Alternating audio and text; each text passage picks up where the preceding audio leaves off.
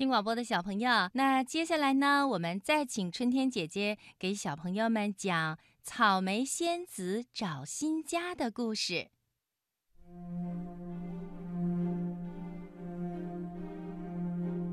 今晚的主人公，春天姐姐要讲一个草莓仙子，她叫贝菲。这一天的天气呀，真是棒极了，豆大的雨滴。噼里啪啦的落进了草莓园儿，雨水汇集在一起，形成了一个个大水坑。我们的草莓仙子贝菲就像兔子一样，从一个坑跳到另一个坑，把水花溅得吧嗒吧嗒响。蜗牛和小昆虫们可没有它这么兴奋，它们呀，忙碌着往树叶和草丛里逃去。以免被溅得浑身都湿漉漉的。倾盆大雨接连下了好几天，草莓仙子终于开始担忧了。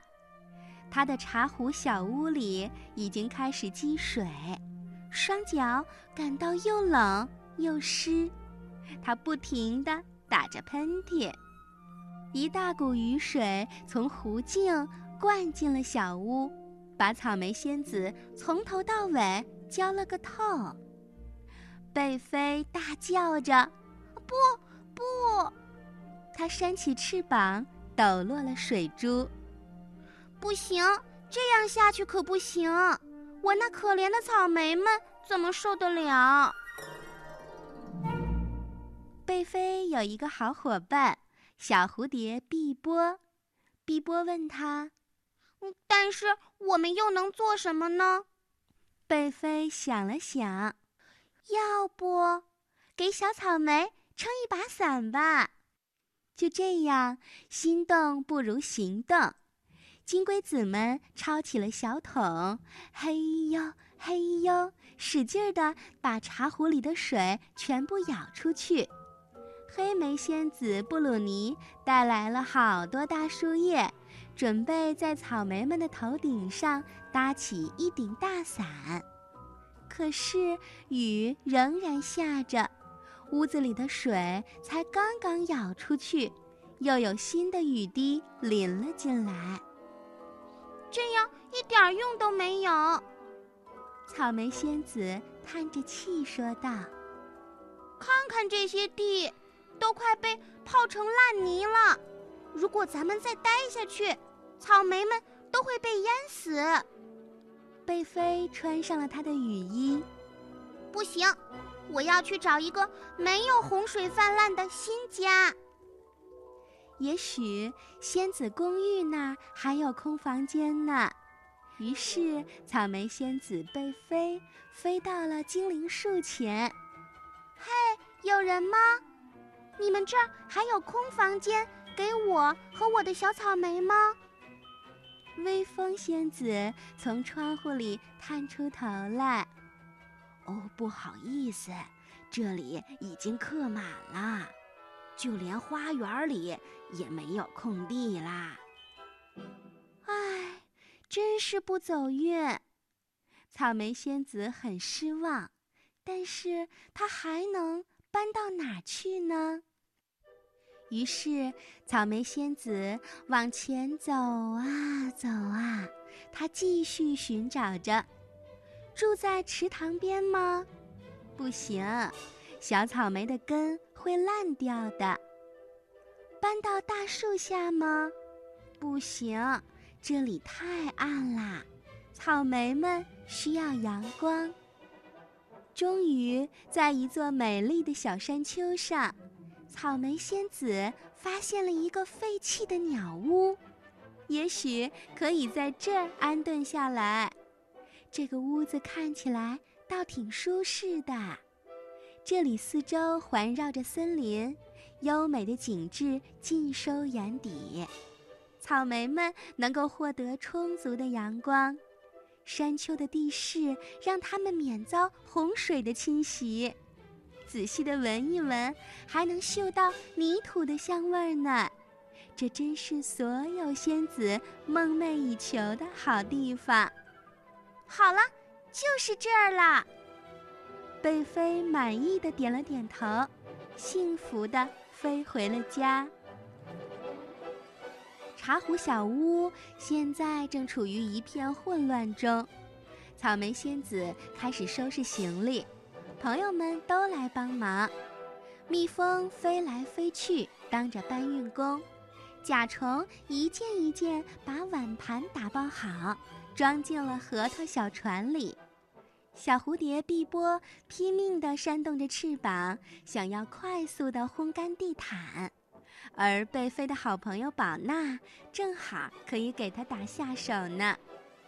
哎呀，我怎样才能把所有的草莓都搬走呢？小蝴蝶碧波说：“哦，那你得找一个力气大的帮手来帮你挖出草莓。”是的，是的。力气大，谁的力气大呢？哦，松鼠小姐，对对对，她很喜欢我的草莓酱，她一定会愿意帮这个忙的。草莓仙子贝菲兴奋地鼓起掌来。就这样，松鼠小姐很快就到了，她还带来了帮手，两只田鼠和一只蛤蟆。田鼠们挖出了第一颗草莓。草莓仙子开心极了，大推车已经准备好了，这是从刺猬大叔那儿借来的。松鼠小姐把草莓放进了推车里，宝娜细心地在草莓根上盖好了大树叶，以免炙热的太阳把它们烤干。现在一切都收拾妥当了，整装待发。草莓仙子仔细地环顾了四周。看看是否还落下什么，然后他就向茶壶小屋道别了。大推车开动了，草莓们一路颠簸着，朝着他们的新家进发了。走了一会儿，看到山丘上的鸟屋时，朋友们都喜出望外。的确，这个新家实在是太美了。